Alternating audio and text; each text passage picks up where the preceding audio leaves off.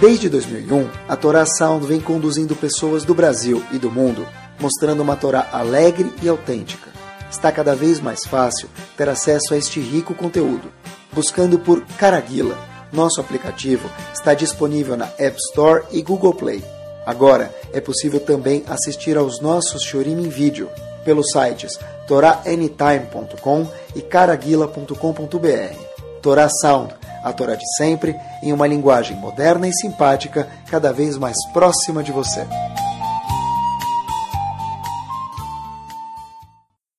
Muito boa noite para todos. Bruhim Abaim. Bom, acreditem se quiser. Eu sempre vejo que quando a gente se encontra, é sinal que mais uma semana já passou.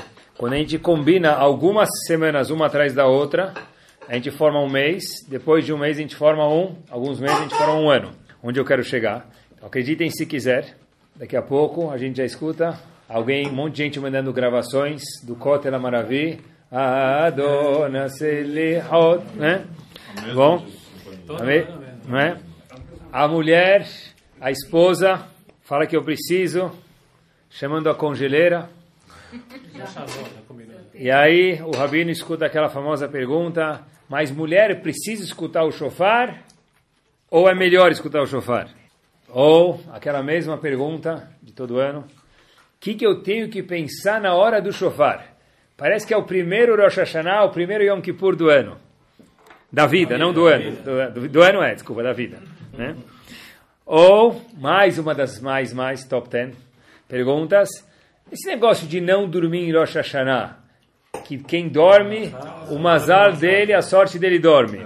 É história para boi dormir ou é verdade? Perguntas que voltam todos os anos, as mesmas, é engraçado, né? mas não tem problema, mas são perguntas que voltam todos os anos. E aquela pergunta é a mais assustadora de todas: será que a romã não tem 613 caroços? Sempre que eu falo isso para algum, algum grupo, eu tomo muito cuidado, porque tem algumas pessoas que a pressão sobe quando contam isso. Eu falo, é a única crença que eu tinha sobre os Hagim é que a romã tem 613 caroços. Se isso não tem, eu perdi, eu perdi minha essência como um Yehudi, não sobrou nada dentro de mim. Né? É. Ou tem mais algumas perguntas que eu tentei uma ou duas, vai, que são curiosas, que aparecem todos os anos, que essa, essa é difícil de ter resposta, né? Porque em muitas das sinagogas faradiot, a Taret Nedarim tem a mesma quantidade de gente, ou talvez mais do que Rosh Hashanah e Yom Kippur. Perguntas difíceis de responder, tá bom? Ou mais uma última pergunta, todas as perguntas são boas, mas se o shofar é o astro da noite em Rosh Hashanah, então dá para entender. Mas por que que se toca o shofar em Yom HaKippur? Então são perguntas que a gente acaba escutando todos os anos e não tem problema. Não tem problema porque a gente acaba esquecendo e Baruch Hashem a gente volta a estudar de novo. Mas de fato, as perguntas todas são verdadeiras e algumas observações outras perguntas e de fato tudo isso indica que dobrando a esquina os Hagim já estão aqui. Eu queria acrescentar mais uma pergunta, é o seguinte: porque todo ano, nessa época, em todos os lugares do mundo, inclusive aqui hoje à noite, se fala sobre o assunto chamado Teshuvah. O ano passado já falaram. Esse ano de novo, o mesmo assunto, todo ano tem um assunto que uma vez por por ano é obrigatório repetir. A gente já falou sobre esse tema o ano passado. Então eles contam que os Ashkenazim, eles têm, antigamente com certeza era assim, no salário do Rav, os Ashkenazim, quando contratavam um Rav, quando contratavam um Rav, o salário dele tinha duas coisas que ele é obrigatório a fazer. Quais são as duas coisas? A drachá de antes de Pesach e a drachá antes dos Hagim, falando sobre Tshuva, falando sobre esse assunto. Então, uma vez, falaram para o Rav, olha, Rav, o senhor tem essas duas obrigações. Falaram, sim, estou cumprindo elas, mas o, o indivíduo chegou lá do Knis, do Knis não, do Shil, era Rav Ashkenazi, falou para ele, Rav, poxa vida, Duas drashot que o senhor tem que fazer. A drachá de Yom Kippur, o senhor repetiu, de antes de Yom Kippur, o Hashanah, o senhor repetiu exatamente a mesma coisa. Tem duas só no que é a obrigação do senhor. Aí o Rav falou para eles, se vocês continuam fazendo as mesmas averot, por que, que eu não posso repetir a mesma drachá? Não é o caso aqui, não é o caso aqui, mas mas a drachá em todos os lugares do mundo, em todo durante toda a história da humanidade, antes dos Hagim, que é o que a gente está berando, se fala sobre esses dias. Então, obviamente que a gente não vai repetir o que a gente já falou, ainda mais porque está gravado, não posso repetir. Sempre tento pensar alguma coisa nova, mas o assunto, obviamente, tem que ser chuva. Eu nem sei o que é chuva, vou ver junto com vocês. Vamos começar por aqui. Um dos episódios na Torá que tem uma ênfase grande, tem alguns psukim, alguns versos lá, é em, em Sefer Shemot, em Parashat Kitissá, o famoso Het HaEgel o pecado do bezerro de ouro. Depois de poucos dias que o povo viu milagres e milagres e milagres na saída do Egito, eles vão lá e fazem idolatria. Eram pessoas gigantes. Agora tem uma coisa muito curiosa. Isso a gente já tinha escutado. Eu queria apontar alguma coisa que eu acho que a gente nunca tinha percebido sobre esse episódio e é marcante. É o seguinte: teve uma reação de Hashem depois do Reta Egel. Hashem ficou feliz ou triste, que vocês imaginam? Triste. Como que um povo que viu mil, mil, milhares, não, mas centenas de milagres, em poucos dias, de repente voltou e fez o Reta Egel. É algo muito difícil de se entender. Então Hashem ficou muito chateado. Idolatria?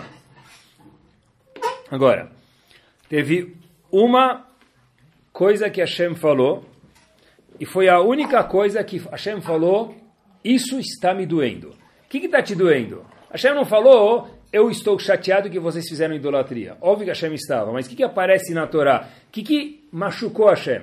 Quando a gente belisca alguém, ele grita, grita pelo beliscão. Qual foi o beliscão que fez Hashem ficar chateado? O que, que chateou Hashem depois do Het Haegel, depois do pecado do bezerro de ouro? Pessoal, olhem o que está escrito na Torá. Literalmente, na cara, não tem que nem, é só traduzir, não tem que explicar nada. Vayomer Hashem el Moshe. Logo depois que o povo fez o Retaegel, disse a Kadosh Baruch para Moshe, Raite amazé. Eu olhei esse povo, eu vi esse povo, eu estou observando esse povo. Moshe Rabbeinu falou, eu também estou junto com você, Hashem, nessa. E, Veine am orevu. A única coisa que Hashem reclamou foi que esse povo ele é cabeça dura. Ine am orevu. Eu tinha certeza que Hashem ia falar, poxa, como que eles fizeram idolatria? Como que eles... Tá certo que essa foi a Verá, mas a reclamação de Akadosh Baruchu não foi a Verá, a reclamação de Akadosh Baruchu foi que o povo ele é cabeça dura. Veine Aam Aze Keshe Oref cabeça dura. Por que, que justo essa foi a reação de Hashem? Hashem podia ter falado, eles fizeram tal Verá. É isso que pegou Hashem, é isso que incomodou Hashem, que o povo é cabeça dura? procurei, e obviamente quando a gente tem a ajuda de Hashem de fazer uma pergunta legal, a resposta está nos comentaristas. Um dos, um dos comentaristas no Rumá, chamado Sforno, ele fala o seguinte, que Hashem ficou chateado porque Hashem falou, se eles fizeram uma verá, eu ainda entendo. Mas quando uma pessoa é cabeça dura, não tem com quem conversar. Alguém que faz uma verá, ele erra. E errar é humano. Então, se a pessoa ainda é humana, no big deal, porque Hashem falou, eu criei seres humanos que erram. Se ele errou, amanhã ele vai consertar. Porém, se eu tenho um grupo de pessoas, no caso Hashem enxergou assim, Belém Israel, que acabaram de sair do Egito, acabaram de ver milhares, centenas de milagres, no Egito, no mar, no deserto, e agora eles pecam. Que gente cabeça dura! Diz os forno, é isso que incomodou Hashem, porque com pessoas cabeça dura não tem o que falar. Assim diz os forno. Eu acabei de falar com vocês, já esqueceram? Tudo que vocês viram foi para o brejo? Então, qual foi a solução de Hashem? Disse Hashem para Moshe Rabbeinu, olha, Habibi, é, só vai ter uma forma de a gente poder dar continuidade ao povo destruindo todo esse povo e começar um povo novo. Até que Moshe Rabbeinu discutiu com Hashem, com, respeito, mas foi bem assertivo. Hashem falou, tá bom, eu aceito o seu pedido, eu vou manter esse povo. Mas a vontade de Hashem era destruir o povo porque, não pela verá, mas pelo fato deles terem sido queixê oref cabeça dura. E diz os forno mais uma vez, por quê? Porque alguém que é cabeça dura não tem que conversar com ele, nem tem o que dizer para ele. Mas haverá consequência da cabeça dura. A Haverá mostra que eles foram cabeça dura, mas o, a reclamação de Hashem não foi que eles fizeram uma verá. Porque às vezes a pessoa fazer uma verá é normal, a pessoa erra. A, o ponto foi, Hashem falou, eu acabei de falar com vocês uma, duas, dez, vinte, cem vezes. E agora, tudo que eu falei não adiantou nada, quer dizer, isso é uma pessoa que ela é blindada, vamos chamar assim no português, ou cabeça dura. Então, cabeça dura não tem o que se dizer. O que incomodou Hashem foi, haverá foi a consequência, mas a causa do problema foi o que Sheoref, cabeça dura. Agora, olhem que interessante. A Torá falou, Veineam Kesheorefu, é um povo cabeça dura. Né? Agora, se a gente for traduzir as palavras Kesheoref, dura é caché, o que, que é Oref? Pescoço. Pescoço. Aí eu falei, uau, tá bom, eu entendi a ideia da Torá, mas por que a Torá fala pescoço duro? Em português a gente fala cabeça dura, a gente não fala pescoço duro. Por que, que se fala Kesheoref, a tradução literal é pescoço duro? Tá certo o que quer dizer cabeça dura, mas porque a Torá não falou de uma vez cabeça dura e não pescoço duro. O Netziv de Volozhin fala simples. Ele fala o seguinte: o cérebro da pessoa, pessoal, olhem que master. O cérebro da pessoa vai daqui, da parte frontal até a parte de trás. Ele fala que a parte que toma decisões do corpo, parte do cérebro que toma decisões do corpo, já explico para vocês o que, que é, é aqui atrás. Então, quando a Torá falou, a Torá não falou cabeça dura, porque olhem que master, a Torá falou pescoço duro, que olha por quê? Porque a decisão de fazer um erro ou de fazer um acerto provém de que parte do cérebro? Aqui atrás. Da nuca, assim diz o Netif. Por isso está escrito nuca dura ou pescoço duro. Quer dizer, a parte de trás do pescoço. Isso quer dizer que Sheoref. Olhem só que top. Eu escutei isso, eu estava preparando o shiur já faz alguns dias, demorou uns 10, 15 dias para me parar o shiur. E eu, na, na escola, na BTACOV, teve, uma, teve algumas palestras para professores e teve uma palestra de neurociência. Eu adoro aprender, eu falei, olha, eu, eu me inscrevi e fui aprender. De repente, no meio da palestra, quase que eu levanto e eu falo, uau, Netziv! Mas eu fiquei quieto, eu me contive. Ela estava explicando para professores e para a gente poder aprender como funciona o cérebro do ser humano. E começou a contar que o cérebro do ser humano tem partes da frente, parte de trás, não é tudo chamado cérebro, tem uma parte chamada cerebelo. Começou a explicar. E começou a explicar e ela falou: olha, a função de cada parte do cérebro, eu quase saí da cadeira quando ela falou isso. A parte da frente define isso, a do meio define isso, a de trás define o poder de decisão. Uau, eu falei, incrível! O que a ciência descobriu recentemente, a Torá falou que Sheorev apontando para ser cabeça dura, mas é nuca dura. Por quê? Porque o poder de decidir fazer haverá ou não fazer, no caso, a reita egel ou não, provém da onde? Da nuca. E olhem que interessante, pessoal. No cérebro do ser humano tem 86 bilhões de neurônios. Eu repito, eu nem sei que são 86 bilhões.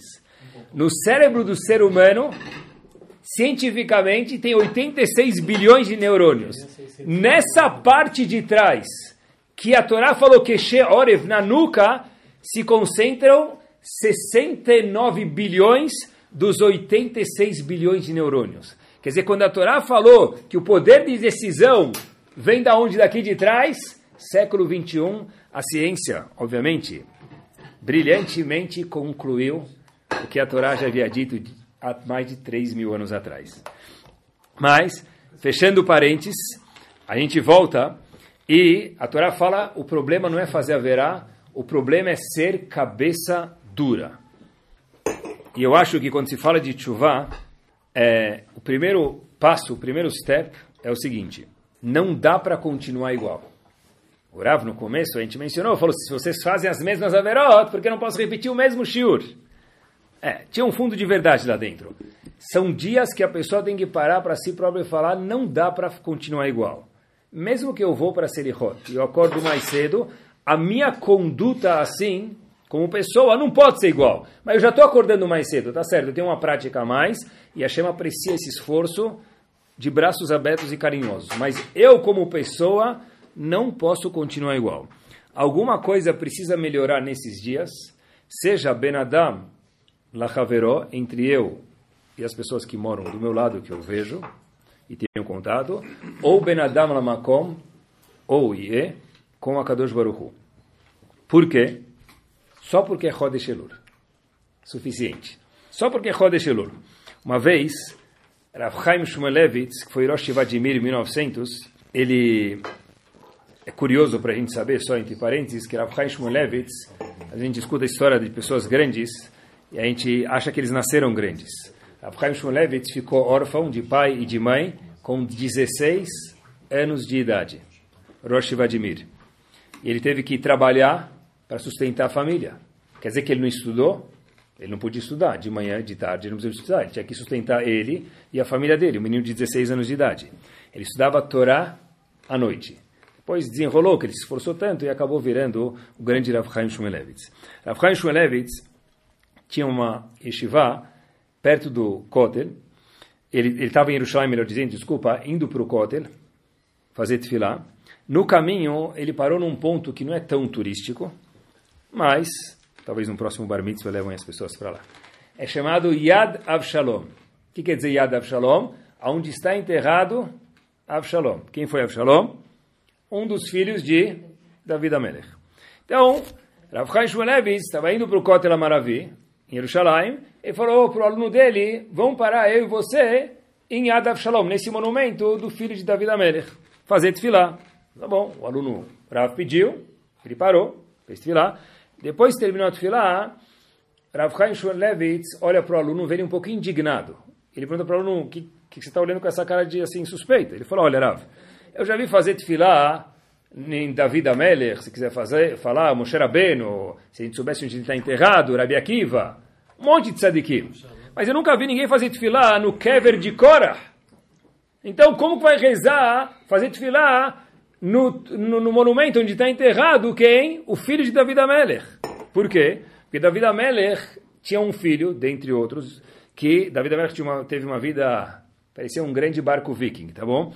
Um dos filhos de David Amelech, que era Absalom, que era onde ele parou para fazer tefilá, fez uma rebelião e arrancou o pai dele do trono. Isso não é, não é falta de Kibudavaem, é pior. Avshalom, onde eles pararam para rezar, fez uma rebelião contra seu pai David Amelech e fez um impeachment, removeu o pai dele do trono. Então, perguntou o aluno para Avchaim Shmulevitz, Rav, por que a gente fez esse detour para parar aqui, para rezar no Kever de Avshalom? Avchaim Shmulevitz responde para o aluno, simples, vai ler o terceiro capítulo do Teilim. Mismor le David bebarcho mipnei Avshalom. Um canto para David Amelech, que David Amelech escreveu, quando ele borrou, ele fugiu, Barach de quem? De Avshalom, seu filho. E aí ele fala, como assim, um canto? Ele fez um canto quando ele fugiu do filho dele? Ele vai estar se lamentando, chorando. É verdade. Qual foi o canto que David Amelech fez? E por isso que a gente está rezando aqui, disse ele. É o seguinte, quando Avshalom saiu do mundo, saiu do Lamazé, ele faleceu, David Amelech ainda estava vivo quando seu filho faleceu. Esse filho que se rebelou contra o pai tirou ele lá do poder. David Amelech falou no Teirim, em relação ao filho dele, Beni, meu filho. Só que está escrito oito vezes a palavra Beni, que David Amelech falou para o seu filho Avshalom no Teirim. Falou por que está escrito oito vezes. Então, a Gemara explica para a gente que ele sete vezes para tirar o filho dele dos ele estava no menos 7 lá no Shammai, num lugar muito desagradável. Cada vez que Davi Amelech falava Beni, ele elevava o filho dele do menos 7 para o menos 6, menos 5, menos 4 até o térreo. E o oitavo Beni, meu filho, que ele falou, é para ir do térreo para o Olamabá. Tá bom, o aluno escutou isso e falou para o pai, tá bom, merci beaucoup. E o que, que a gente parou para rezar aqui? Disse, disse a David, disse Rafael Shmulevis para o aluno dele o seguinte eu aprendi que o amor de um pai para um filho ele é algo incondicional. Mesmo um filho que morreu rebelde contra o pai, tentando tirar e conseguiu tirar o pai do poder. David Amelech não poupou esforços e rezou para o seu filho, falando Beni, Beni, Beni, meu filho, oito vezes. Então, eu faço questão de fazer tefilá aqui para lembrar para mim mesmo e para saber dos outros Yehudim que independente de quem é o Yehudi, para Kadosh Baruchu todos os Eudim, independente da situação religiosa que ele tem, são chamados de quem? Beni, meu filho. Qualquer Eudi, Kol Sheker, mais ainda nós que estamos escutando hoje o Shiur. Independente do nível da pessoa, a pessoa precisa acreditar isso. Muito do não mudança da pessoa provém de não acreditar. A pessoa acreditar, olha, Kadosh Baruch me olha como um filho. Deus é pai. É, a gente sabe falar isso, mas para acreditar, não é que Deus é pai, Deus é o meu pai. E ele me enxerga como um filho. Rav Chaim Shmulevitz falou, eu quero parar aqui para entender quanto a Kadosh Baruch Hu gosta de mim. Porque se David Amelech fez isso pelo filho dele, e a Kadosh Baruch Hu é meu pai, então ele também me considera assim, independente do nível que a pessoa esteja. Fiquei pensando, talvez seja essa uma das razões que nós somos chamados de Benei Israel. Benei é filho. Independente do nível que a gente tiver, Kadosh Baruch não chama a gente judeu, Yehudi. Não, Benei, filho. Porque você é meu filho. Independente da situação que a pessoa esteja até Rodesh Elul, ele pode mudar, porque Hashem fala, eu espero e aguardo, porque eu gosto muito de você, de uma mudança. E já que a gente estava falando sobre o cérebro da pessoa, olhem que curioso. Como funciona o cérebro do ser humano? É incrível, pessoal. É incrível como que tem gente que fala eu quero uma prova que Deus criou o mundo. A maior prova do mundo é se o cérebro, se os olhos da pessoa conseguissem dar uma volta e olhar para dentro e ver o cérebro da pessoa, como o cérebro de cada um de nós é algo perfeito. Claro que teve um criador. O cérebro do, do, do ser humano, dizem os cientistas, é, dá para a gente imaginar como se fosse um mapa de uma cidade. Bom, mapa. Uma cidade tem ruas. Eu quero ir daqui para o trabalho, ou daqui para ginástica, ou daqui para tal lugar, eu sempre procuro o caminho mais conveniente, mais agradável e mais rápido. O cérebro da pessoa funciona exatamente assim. Dentro do cérebro tem ruas, no cérebro de todos nós.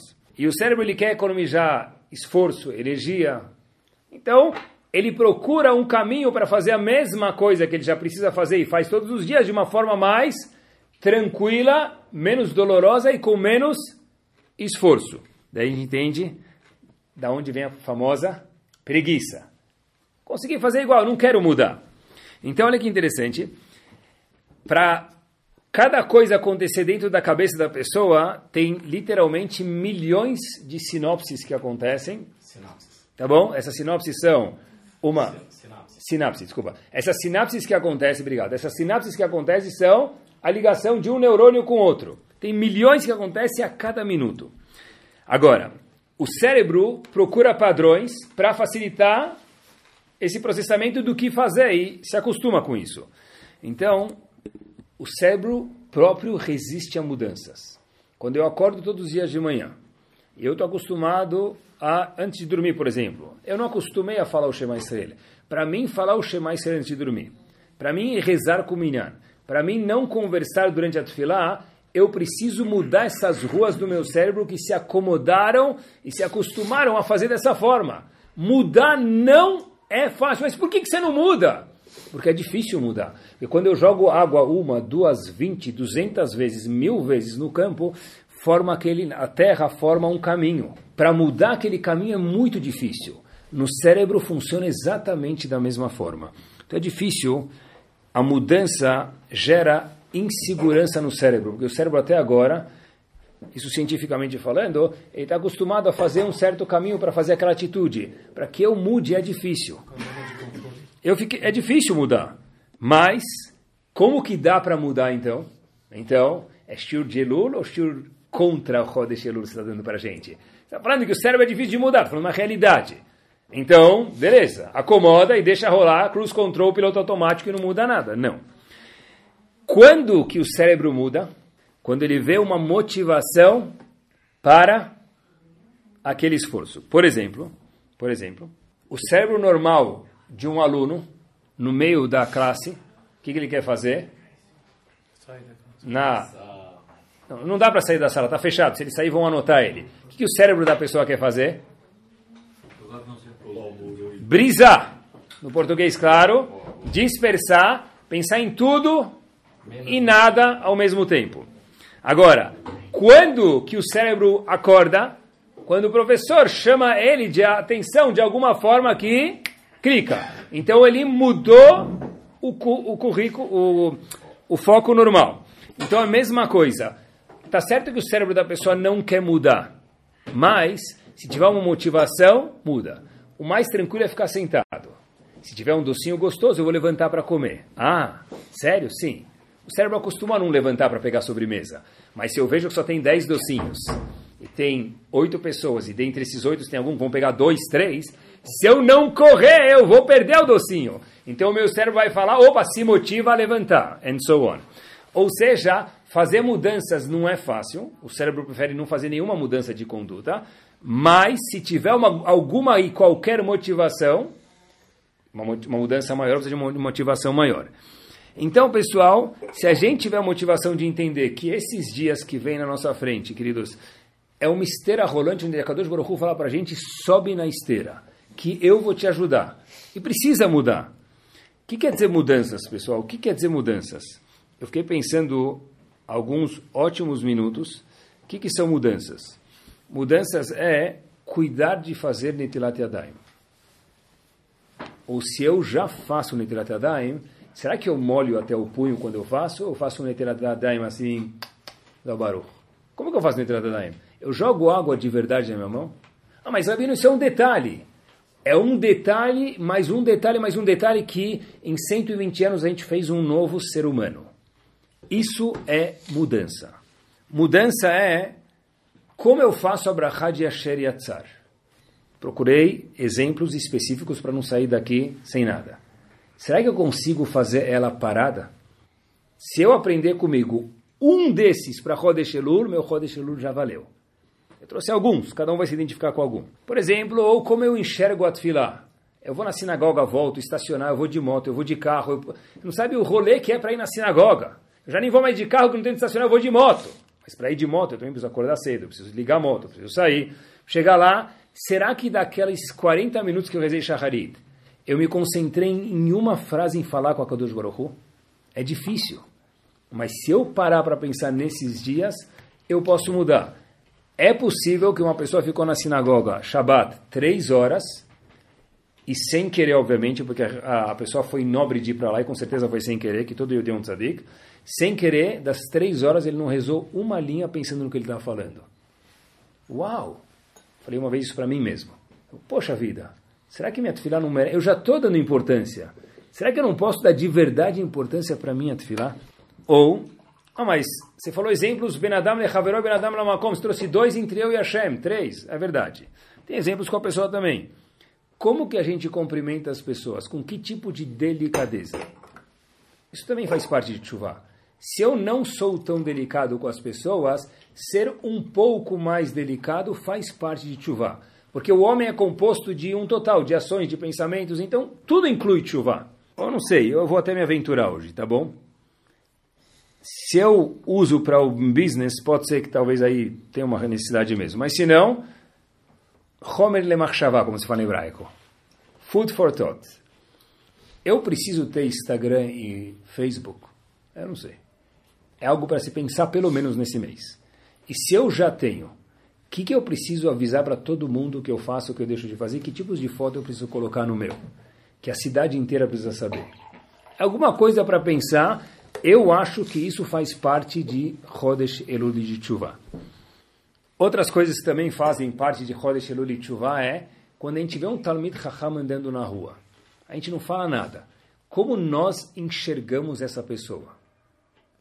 Razito, parasita, inútil, talibã, ou aquele que, justo por causa dele, tem menos gente sofrendo na nossa cidade, porque são eles que protegem o mundo. E a nossa cidade, com certeza. Isso faz parte de Tchuvá. Pessoal, Tchuvá quer dizer mudar, ser uma pessoa maior. Uma pessoa me deu um livro de presente, eu estava lendo ontem à noite com meu filho na cama. Eu falei, uau! Um livro sobre condutas do Rav Steinman, Zichron Libraha. Pessoal, era, são três linhas que me chacoalhou.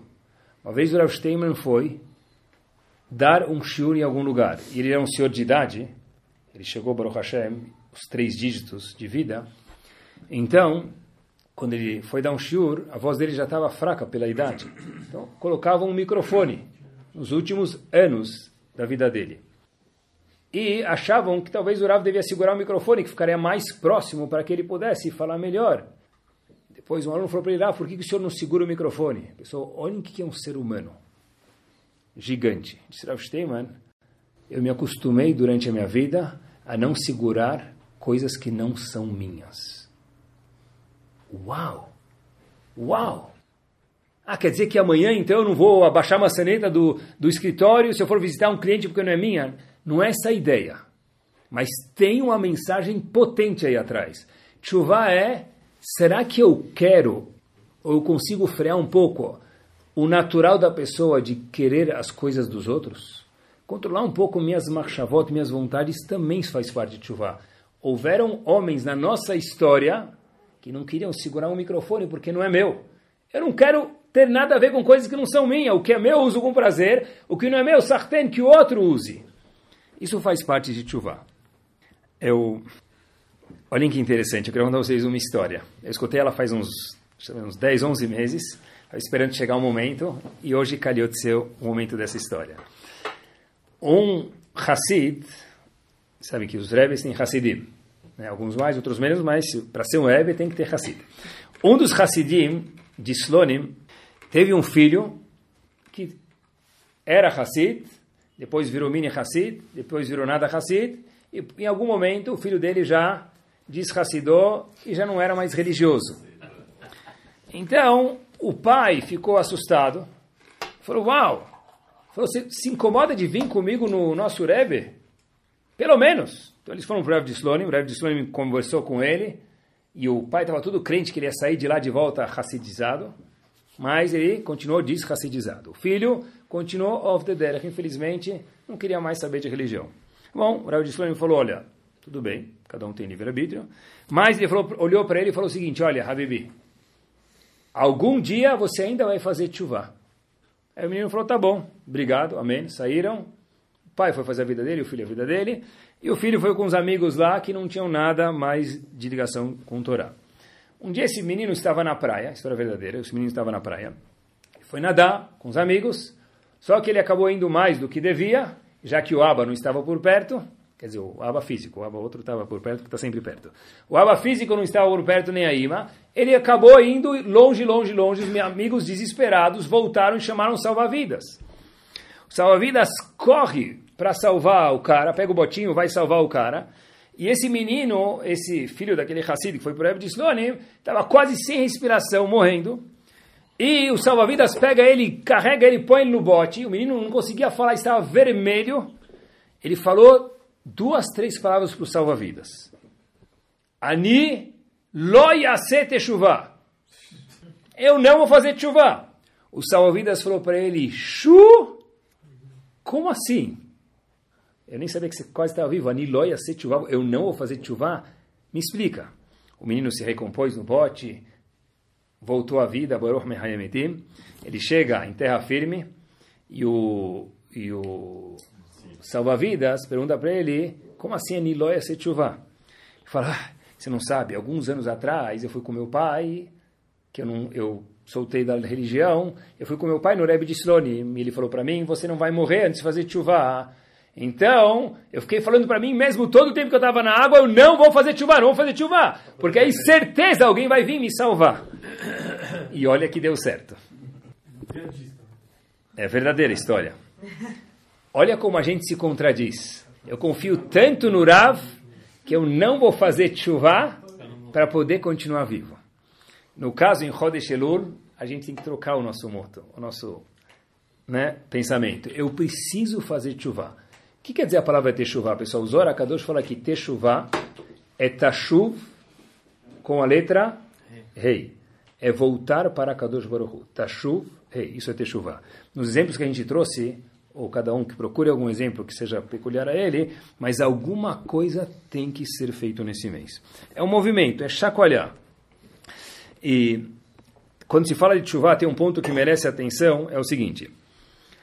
É, quando a gente olha para 613 mitzvot que nós temos, e das 613, a gente já não tem muitas, infelizmente, que são práticas, porque a gente não tem Betamigdash por outras razões, mas é tentar olhar 613 mitzvot, olhar as coisas de jeito diferente, eu também acho que a chuva é olhar isso como 613 presentes, e não 613 castigos ou chateações que a Kadosh Baruch Hu deu para gente. Olhar para o Shabbat, para os Hagim, para o Tefilin, para ter uma casa judaica, para ter uma mezuzá na minha porta. Uau, isso é um presente. São 613 presentes. Isso é chuva também.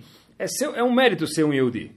É um, é, na verdade é o seguinte, quanto... Se algum dia a gente entendesse o que quer dizer ser um Yehudi, a gente deveria acordar yupi yupi, de verdade. Sério. Se eu entendesse o que é ser um Yehudi de verdade, e o que aconteceria comigo se eu não fosse um Yehudi, a gente deveria ficar, uau, se algum dia a gente conseguir ter a felicidade de quanto gostoso é ser um Yehudi, eu acho que isso faz parte de Tshuva. Estava hoje com uma pessoa no elevador, é, alguém que eu estudo, e eu falei para ele, eu nunca vi uma coisa dessa. Coisa absurda que ele me contou. Eu falei, nunca vi alguém assim. Ele falou, Rabino, eu vou te ensinar uma regra. Tudo que você ainda não viu é porque você não andou bastante pelo mundo. O mundo já tem de tudo. Tudo que você não viu é porque você não andou bastante no mundo. E é verdade. Que valores. Eu, eu não estou falando que o mundo é horrível, Deus me livre. O mundo é espetacular. Mas que valores, queridos, o mundo já tem para nos oferecer? Que valores já tem para oferecer? O que, que vai virar o corpo do ser humano? Virou uma lousa o corpo do ser humano. Aonde nós vamos chegar? Até onde vai a liberdade da pessoa? Não, né? não preciso dar exemplos. Então, na verdade, quando um Yehudi fala, uau, que zehut que eu tenho de ser Yehudi. A gente mora na, me permitam, no, sem ser pejorativo, na bolha, mas a gente tem aqui por alguns momentos, pelo menos mentalmente, fala, uau, o que, que seria de mim se eu morasse lá em Pindamonhangaba, lá no fim do mundo? É verdade. O que, que seria de mim como um não Yehudi? O que seria de mim como um Yehudi que não tem... O que, que seria da minha casa? Teria que ver 613 presentes, é verdade. Um Yehudi que não tem a âncora dele presa nesse chão chamado Torá Kudoshá, o que, que já tem na casa dele, pessoal, infelizmente? Que, que a gente já vê? Pais que chegam com os filhos com 20 anos e falam, ah, Rabino, me ajuda. Como assim me ajuda?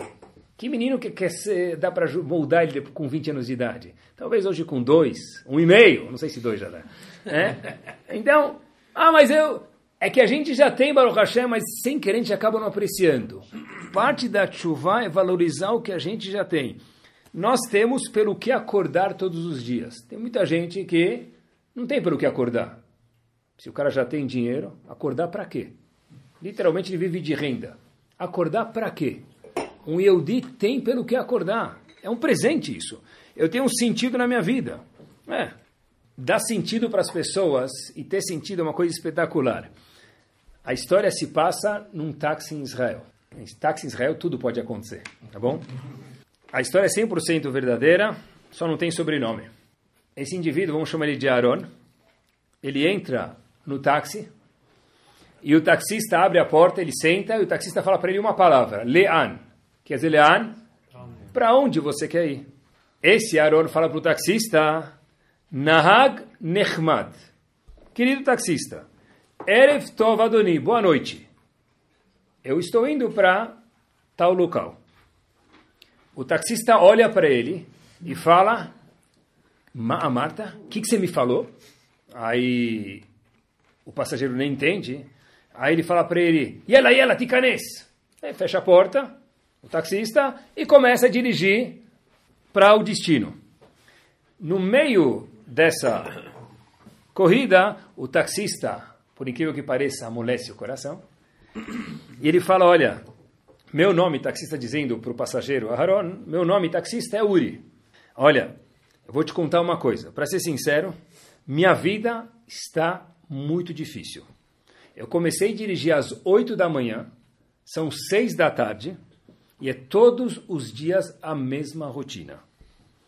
Um passageiro reclama do preço, outro passageiro pede desconto, outro passageiro pergunta se pode pegar mais uma pessoa no caminho, e cada um não quer pagar o valor, e quem vai pagar, eu escuto a briga, e, e eu que preciso receber o fim do taxímetro, cada vez para receber um suor.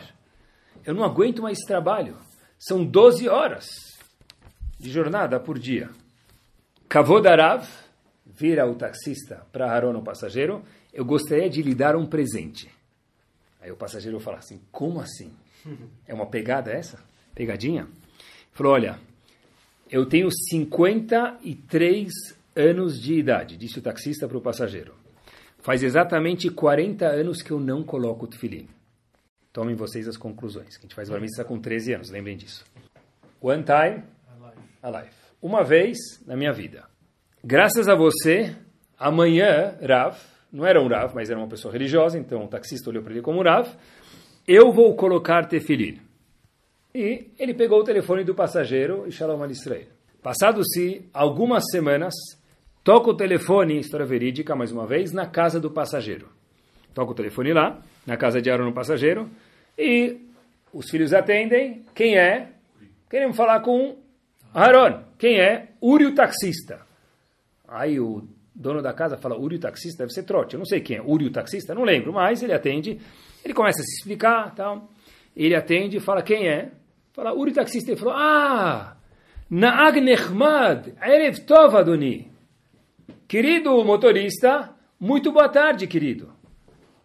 Muito boa noite falou: Eu queria te contar que desde aquele dia, algumas semanas atrás, que você falou para mim essas palavras quando eu entrei no táxi, querido taxista, muito boa noite. Eu falei para você que ia colocar tefilim, não só que ia colocar tefilim, eu vou te falar hoje que eu continuo colocando tefilim durante todas essas semanas até hoje. Ele falou: Uau, muito obrigado, que bom que você me ligou para me contar isso. Aí ele falou: Eu não te liguei para te contar isso. Falou: Opa, então, para que, que você me ligou? Ele falou, a razão que eu te liguei é para escutar aquelas doces palavras que desde que você saiu do meu táxi, nenhum passageiro mais me falou. Nahag Nehmad, querido motorista, Erev Tovaduni. Muito boa noite. Eu liguei para te contar isso. E já que eu estou na linha, eu vou te falar mais uma coisa. Eu comecei a colocar tefilim depois de 40 anos, ou seja, coloquei uma vez no meu Bar e nunca mais e comecei a colocar tefilim, eu falei para mim mesmo, poxa vida, agora está chegando o Pesach, não combina com alguém que coloca tefilim não fazer ceder de Pesach. Então esse ano foi o meu primeiro ceder de Pesach. E desligou o telefone pra, com ele e falou, Erev Tov, Uri Ayakar, e desligou o telefone. Pessoal, se comportar de uma forma delicada também quer dizer nesses dias se aproximar de Akadosh Baruch Hu. Porque quando eu sou um Yehudi e toda pessoa é carente de uma palavra boa. Tem gente que parece que é 4x4, mas é só perfil, é só vitrine. Todo mundo precisa de uma palavra boa. E se eu sou um Yehudi e entrei no táxi, quanto, quanto demorou? É um costume ser delicado. Nahag Nechmad Erev Tov Adoni. Pronto. Se você estiver no Brasil, você não vai falar isso que não vai adiantar nada, vai traduzir. Mas a ideia a gente aprendeu. Um homem que nunca imaginou que isso acontecer, colocou o. E se eu coloco o tefilim, não condiz comigo não fazer ceder de Pesach. E aí vai a escala, mas não é por ele, não é para ser, entre aspas, missionário. É porque eu preciso melhorar nesses dias. Estava lendo, nosso estilo também é cultura, eu preciso ler bastante. Não sei se vocês lembram daquele velejador que atravessou o Atlântico, acho, né? Isso, Americ Link. E quando eu li sobre, eu lembro que eu, eu li alguns bons anos atrás sobre ele, eu reli um pouquinho o livro e eu vi uma frase que ele fala e me chamou a atenção. Eu falei, uau, Amir Klink em Chodesh Elul. Olha o que ele fala, pessoal. Em alto mar nós costumamos a dizer Ninguém pode dormir antes de resolver o problema. Porque se não resolver o problema hoje à noite, vai lá saber se amanhã o barco vai estar aqui, né? Ou vai estar, não vai estar de ponta cabeça. Fiquei pensando comigo mesmo, talvez esse tenha que ser nosso lema de Rodesh. Não dá para dormir, perder Rodesh antes de resolver alguma coisa que todos nós podemos melhorar. É isso mesmo. Quando a gente olhar uma garrafinha escrito agite antes de usar, tem que lembrar de Rodesh. Tem que alguma coisa dentro da gente agitar. Ah, mas eu fui fazer Slichot. Slichot é uma mudança. Mas é uma mudança que, de novo, a Shem aprecia, claro, porque é difícil acordar cedo. Acordar mais cedo ainda é mais difícil. Mas isso é para gerar alguma mudança dentro de nós. Não, entre aspas, ficar só na Selichot. Porque a Shem fala, eu preciso que, eu preciso que a pessoa mude. Não dá para continuar igual. Ah, mas o que quer dizer mudar? Mudar é aqueles exemplos que a gente falou. Algum ato mudar isso não é grande, é gigante para Kadosh Baruch eu vou contar para vocês, eu fiquei na dúvida se eu falo ou se eu não falo, mas já que um, não é um grande Rav, é muito mais do que um grande Rav falou, eu vou compartilhar com vocês. Houve um Rav que viveu, obviamente, em Lublin, porque o nome dele era Rav Tzadok HaKohen em Lublin, ele viveu mais ou menos em 1850. E ele fala o seguinte, pessoal, é um homem gigante e é uma coisa que ninguém nunca escutou, mas eu queria compartilhar com vocês. Em Parashat Chaye Sarah, está escrito que Sarah viveu quantos anos? 127 anos. E o Passuk termina dizendo, esses foram Shene Chaye Sarah. Sarah viveu 127 anos, foram os anos de Sarah. Então, obviamente, o Rashi pula da cadeira e diz que, obviamente, Sarah viveu 127 anos, obviamente que esses são os anos de Sarah. Porque essa redundância, essa repetição, que Shenei Chaye Sarah, esses são os anos de Sarah. Rashi diz, Kulan Shavim Letová. Todos os anos de Sarah foram espetaculares. Assim diz Rashi. Diz Rav Tzadok Milublin sobre isso o seguinte. O het, o pecado, é inevitável para que a pessoa chegue ao nível onde ele tem que chegar. Só quando eu escutei isso, eu escutei algumas vezes porque eu não acreditei no que eu escutei. Eu espero que eu consiga transmitir isso de verdade, que pelo menos fique assombroso isso para a gente. Diz Rav Tzadok HaKohen Milubrin, Zichron Lebrachá, o seguinte, o propósito do het, da haverá, do erro, é para que a pessoa faça chuva. Não quer dizer que eu posso fazer um erro por querer, proibido, disse ele. Mas o erro já foi feito, diz ele, que é impossível a pessoa chegar no nível onde a Kadosh Baruch espera que a pessoa chega, deve chegar, sem que ele faça haverá que ele já fez. Sem haverá que a pessoa já fez, não pode fazer de propósito, é impossível que a pessoa che consiga chegar no nível que a Kadosh Baruch Hu espera. Ele traz uma prova. Tem um episódio que Eudá e Tamar, a gente vai falar de uma forma bem sucinta, Eudá acabou tendo, sogro de Tamar, acabou tendo relações com ela. E quando ele percebeu que Tamar estava grávida, não sabia que ela estava grávida dele, ele falou tzadeka mimeni. Diz Rav Tzadok HaKohen Milubrin, tzadeka mimeni quer dizer o que Hashem disse, mimeni quer dizer, não eu Yehudá, mimeni de Akadosh Baruch Hu. Porque Yehudá só conseguiu chegar no nível que ele chegou, que Akadosh Baruch Hu esperava dele, que todo o reinado de Bnei Israel saiu, porque Hashem falou mimeni. Depois dessa verá com a chuva que você, Yehudá, fez, você chegou onde você devia ter chegado, e sem haverá, não seria possível chegar nesse nível. Algo assombroso, que se ele não falasse, seria um crime falar isso. Ou seja, diz Rav HaKohen Milubrin, as seguintes palavras, que tem algumas averot que a pessoa acaba cometendo quando ele já cometeu, não que possa cometer, que são programadas desde Sheshet e Emei Bereshit, desde a criação do mundo. É isso mesmo. Ele fala, Vehaya me'amitat Hashem itbarach. Tinha que acontecer aquela verá. Sério?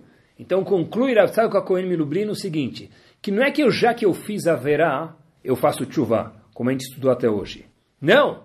O propósito da verá é a chuva. Não que já que eu fiz a verá eu faço chuva. Agora que eu fiz a verá, a verá só existiu para que eu possa fazer chuva. Novidade. É isso mesmo. Inclusive, Rav Bunim Pshischa costumava dizer que depois de 120 anos da vida da pessoa, a pessoa talvez tenha uma resposta para Kadosh Baruch porque ele fez uma verá. Você vai falar, por que você fez a verá? Talvez a pessoa falar, era difícil, estava cansado, estava nervoso, estava bravo. Mas disse Rav Bunim, o porquê você não fez chuvá, para isso a gente não vai ter nenhuma resposta. Para ter feito a verá na primeira instância, talvez a gente tenha uma resposta. Mas por que não corrigiu o Keshe Oref, o cabeça dura, para isso a gente não sei se vai ter resposta. E com isso a gente termina. Sempre que alguém falar para a gente Abal Mil Ashtin, que a gente vive até os 120, pessoal, por que, que a pessoa tem que viver 120 anos? Fazer o quê? Quantos restaurantes ele ainda já pode conhecer? É para isso? Quanto já dá para viajar? O Rabino Mundo é grande. Tem cara que já falou, eu já fui o mundo inteiro, não tem mais onde descobrir. Eu já fui para mais lugar do que já custou. Aonde dá para ir? Por que, que a gente fala para as pessoas viva 120 anos? Abal Mil Ashtin. A resposta que Hashem fala para a gente, com isso a gente termina, é o seguinte. Hashem fala, eu sei que não é fácil mudar. E demora 120 anos para chegar onde a gente precisa. Não é que Hashem espera uma mudança do dia para a noite. Mas alguma mudança precisa sim existir. Não dá para terminar esse mês tão querido para Hashem com eu acordei mais cedo e fui para Slichot. Eu comi 70 quilos de maçã. O preço da Romano Sacolão, que até hoje valia um real, vai subir para 200 reais, porque todos os vão correr comprar, eles não entendem nada. Mas sobe as ações das romãs, né, que não tem 613 caroços, não é por isso que se come. Não dá para o meu mês ser que eu escutei os toques do chofar 12 vezes. Mil vezes. Eu fui em toda a sinagoga para escutar o toque do chofar. É, tá bom, parabéns. É louvável isso. Mas a pergunta que Kadosh Baruch Hu faz para a gente é o que que eu mudei? O que que nós mudamos na nossa conduta? Que Bezat Hashem, a gente possa escolher uma coisa e mudar e lembrar que a gente vive 120 anos porque uma mudança, mais uma, mais uma, em 120 forma uma pessoa espetacular que a Kadosh Baruch Hu espera de cada um de nós. Escolha Shanim Rabot, Neimot Vedovot. Torá Sound, desde 2001, aproximando a Torá dos e de você.